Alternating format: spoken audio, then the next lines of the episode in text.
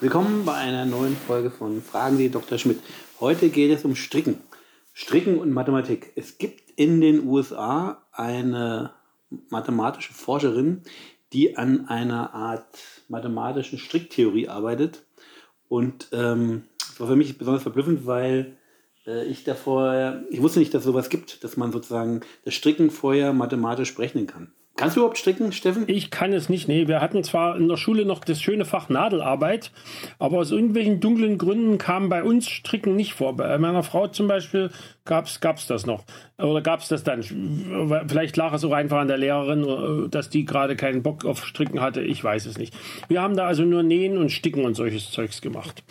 Aber das ist auch lange, lange her. Man kann es ja gut nähen? Ja, also notfalls kriege ich noch was genäht. Also eigentlich muss ich sagen, also die Nähte würden jetzt vor meiner äh, Mutter, Gott hab sie selig, jetzt nicht bestanden haben.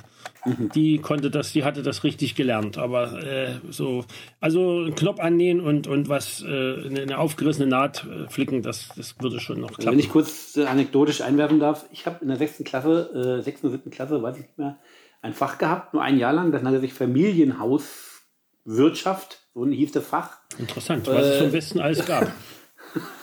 und äh, da hat man sozusagen gekocht. Das haben wir aber nicht gemacht, sondern wir haben tatsächlich genäht.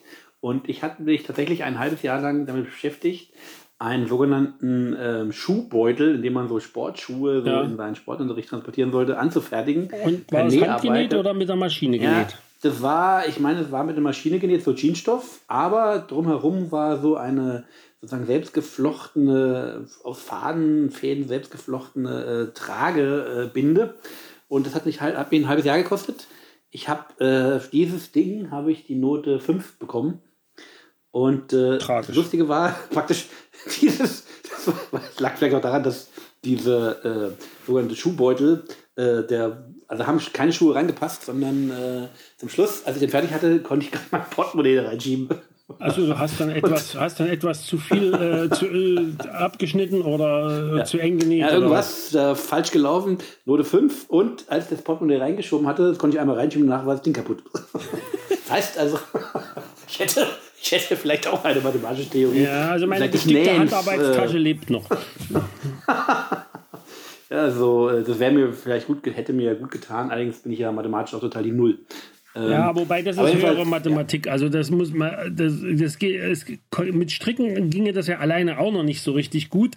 Also ja, vermutlich, also ganz bestimmt sogar haben die, haben die da das benutzt, was es schon doch eine ganze Weile in der Mathematik gibt aber eigentlich ziemlich unverdaulich ist, also auch für mich, äh, Knotentheorie. Ja, aber Knotentheorie, ich meine, was ist bitte das und denn? Knoten wiederum, und Knoten wiederum sind mathematische Knoten, sind also bei weitem nicht das, was du jetzt als Knoten kennst, obwohl man mit dieser Knotentheorie auch äh, noch an, echte Knoten mal berechnet hat. Also zwei Engländer haben sich mal den Spaß gemacht, alle möglichen Krawattenknoten äh, auszurechnen.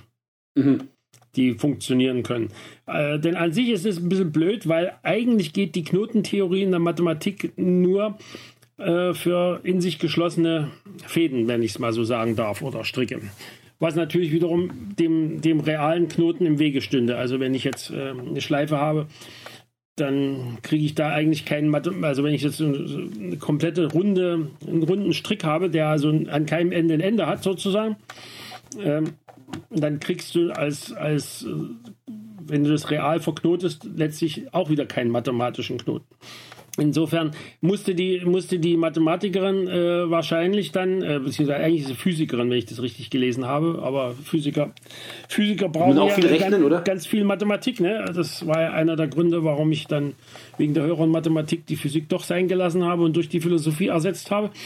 Ähm, aber wie auch immer, die, die, die Knotentheorie, dadurch, dass sie eben äh, in sich geschlossene äh, Strippen sozusagen voraussetzt, also der Strickfaden müsste sozusagen ohne Anfang und Ende sein, haben sie, haben sie fiktiv erstmal gerechnet mit einem gestrickten Torus, also einem äh, ja, Donut gewissermaßen, von der Form her. Aber Donut, äh, Donut sieht aus wie ein Donut, oder was? Ein, Donut, äh, ein Torus, so nennen sich das in der, in der Mathematik, ist, ist quasi ist quasi die gleiche Form wie ein Donut. Also der Torus taucht in, der, in anderen Teilen der Physik auch auf.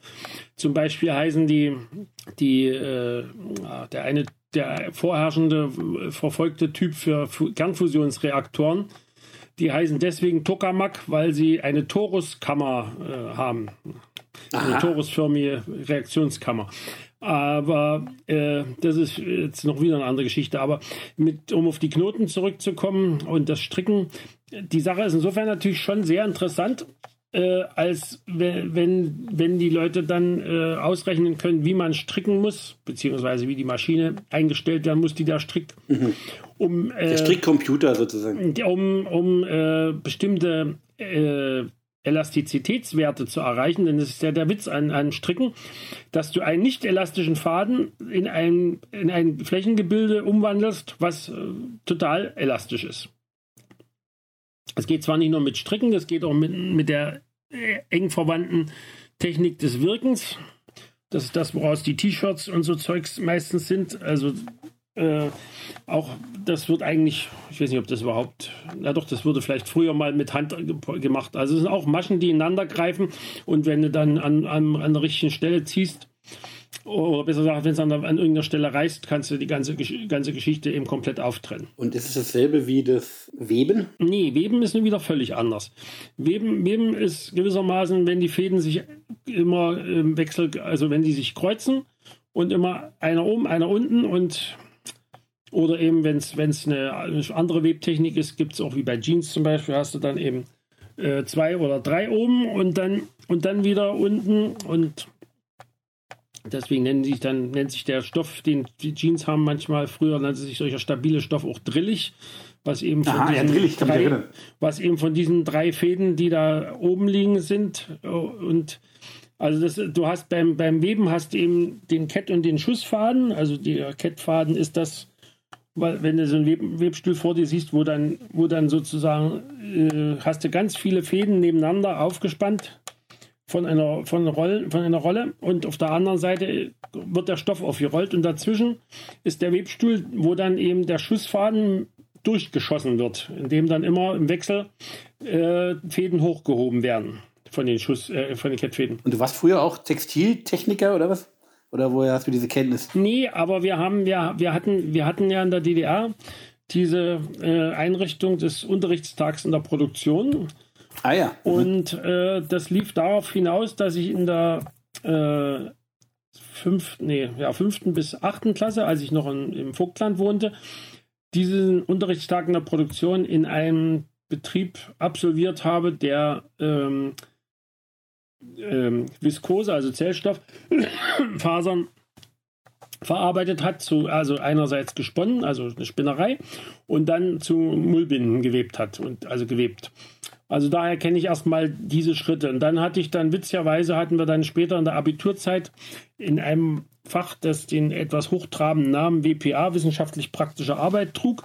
Also da war wahrscheinlich weder viel Wissenschaft dabei noch viel Praxis, obwohl wir haben dort in, im Rahmen dieses Fachs eine Literaturstudie über Laserzuschnitt in der Konfektionsindustrie gemacht und über Klebtechnik in der Konfektionsindustrie.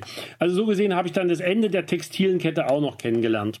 Eigentlich, wie gesagt, Wirken und, und Stricken hatten wir dabei nicht. Stricken sehe ich nur äh, immer in der Familie.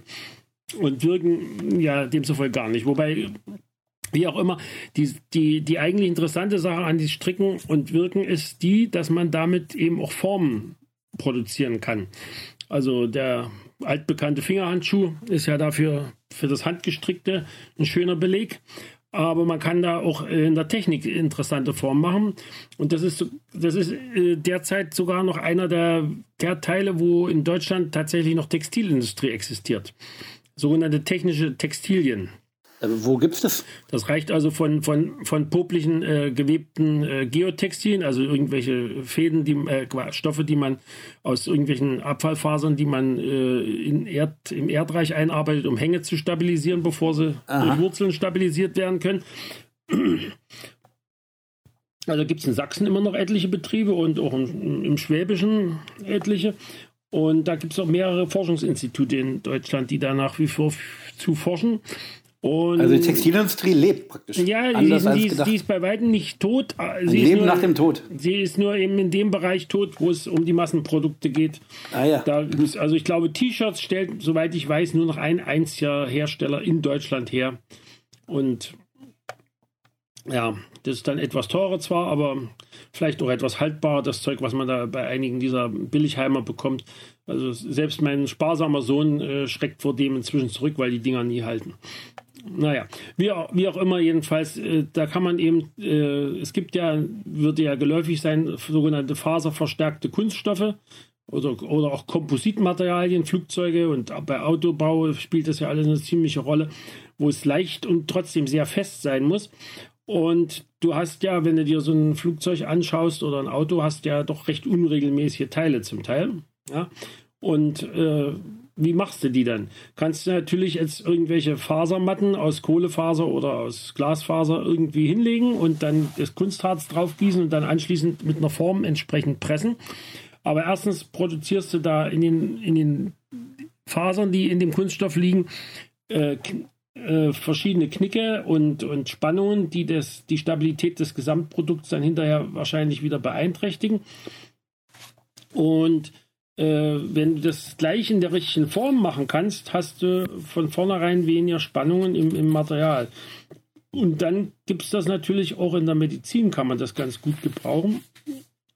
Es gibt ja verschiedentlich äh, für, für, für äh, na, Blutgefäße größer. Also ich habe das, glaube ich, im Zusammenhang mit irgendwelchen äh, Einlagen für, für äh, Aorta, also die jetzt zu weit ist, also sogenanntes Aneurysma. Da habe ich das mal gelesen, dass da also so eine, so eine Art, ja, wie ein etwas größerer Stent ist das dann wahrscheinlich äh, eben auch in, in schon in, von vornherein aus den entsprechenden äh, technisch geeigneten Fasern quasi äh, gewebt wird oder, oder gestrickt, das bin ich mir jetzt nicht sicher. Ja, und diese Form, die kann man halt vorher berechnen. Oder? Das kannst du natürlich vorher berechnen, dann hast du, wenn, wenn das mit diesen, wenn diese Dame da äh, das richtig technisch anwendbar hingekriegt hat, also das, was ich so von uns kenne, ist bislang immer noch äh, eher nicht so genau vor, vorgerechnet. Aber das kann natürlich durchaus inzwischen sich geändert haben. Und ich meine, die lesen natürlich sowas auch. Und äh, da denke ich mal, ist da noch einiges zu erwarten. Und ich könnte mir, so mal primitiv gesagt, äh, auch meine Strickjacke vorher ausrechnen. Ja, das könntest du natürlich rein theoretisch. Also wenn ich könnte. Wenn nee, das ist rein theoretisch, aber das wird auch dort keiner wirklich äh, per Hand durchrechnen.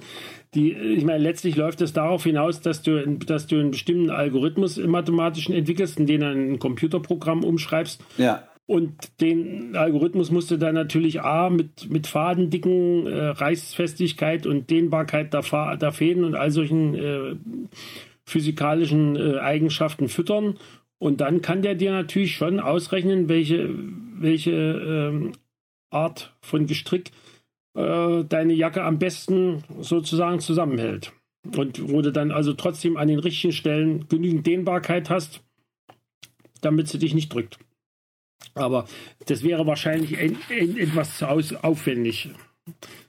Also ich denke mal, es wird außerhalb von irgendwelchen Hightech-Anwendungen vorderhand keine Rolle spielen. Und wenn du jetzt, sagen wir mal, sozusagen dir deine, deine Strickware selber ausrechnen könntest, welche Art von Gestrickware würdest du dann äh, dir ausrechnen? Oder am Ende vielleicht sogar herstellen auch selber? Ja, also ich glaube, stricken? herstellen selber, das würde dann doch etwas überfordern. Da bräuchtest du ja dann auch noch eine passende, einen passenden Strickautomaten, denn zum selber stricken, das wird, das wird nichts. Es gibt zwar, wie ich ge gelesen habe, in, in Pankow gibt es ein, ein, ein Handarbeitsgeschäft, wo was von einem Mann geführt wird, der, der bietet auch Strickkurse an. Aber ich glaube, das werde ich in meinem Alter nicht mehr anfangen.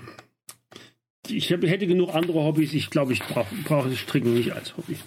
Und äh, gibt es auch Mathekurse eigentlich? Äh, es gibt mit Sicherheit Mathekurse am, am, an der Volkshochschule, aber ich fürchte, die sind dann eher darauf gerichtet, äh, Leuten die, die Grundkenntnisse beizubiegen, die sie in der Schule nicht gepackt haben, um die entsprechende Abschlüsse zu haben. Also ich habe ja praktisch Niveau ungefähr sechste Klasse, schätze ich. Ernstlich? Ach. also sowas wie Differentialrechnung und Integrale sind dir nicht mehr geläufig. Nee, ich, kann ich nichts zu sagen, leider. Äh, ich kann ja noch teilen ich, und ich äh, müsste auch nachgucken natürlich. Also, aber ich habe, kann mich erinnern, mir hat irgendwann mal, äh, als ich Lautsprecher an der Decke aufhängen wollte, hat mir der Cosinussatz mal geholfen noch. Das ist so eine Art, so eine Art Winkelanwendung des Satzes von Pythagoras. Wenn du also rauskriegen willst, wenn du einen bestimmten Winkel haben möchtest, den die, wenn äh, die Hochtöner sollten, wenn, wenn sie noch so Konus-Lautsprecher sind, haben die eine gewisse Richtwirkung. Und das ist ja nicht wie bei, bei den äh, Kalottenlautsprechern oder äh, also die diese Kugelform haben oder den Bändchenlautsprechern.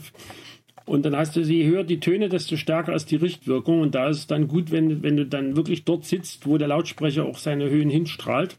Mhm. Und da, da ich die Dinger an der Decke aufhängen wollte, musste ich natürlich wissen, an welchen Stellen ich ein Loch in die Wand und in die Decke bohren muss, damit es dann ordentlich in einem richtigen Winkel abstrahlt, das Teil. Und das hat auch geklappt? Das hat geklappt, ja. Das Dumme war dann, wir sind dann bald wieder ausgezogen und, da, und in, der nächsten in der nächsten Decke ließ sich das verdammte Ding nicht befestigen. Da mussten wir neue Lautsprecher kaufen. Okay, alles klar. Ich lebe die Mathematik.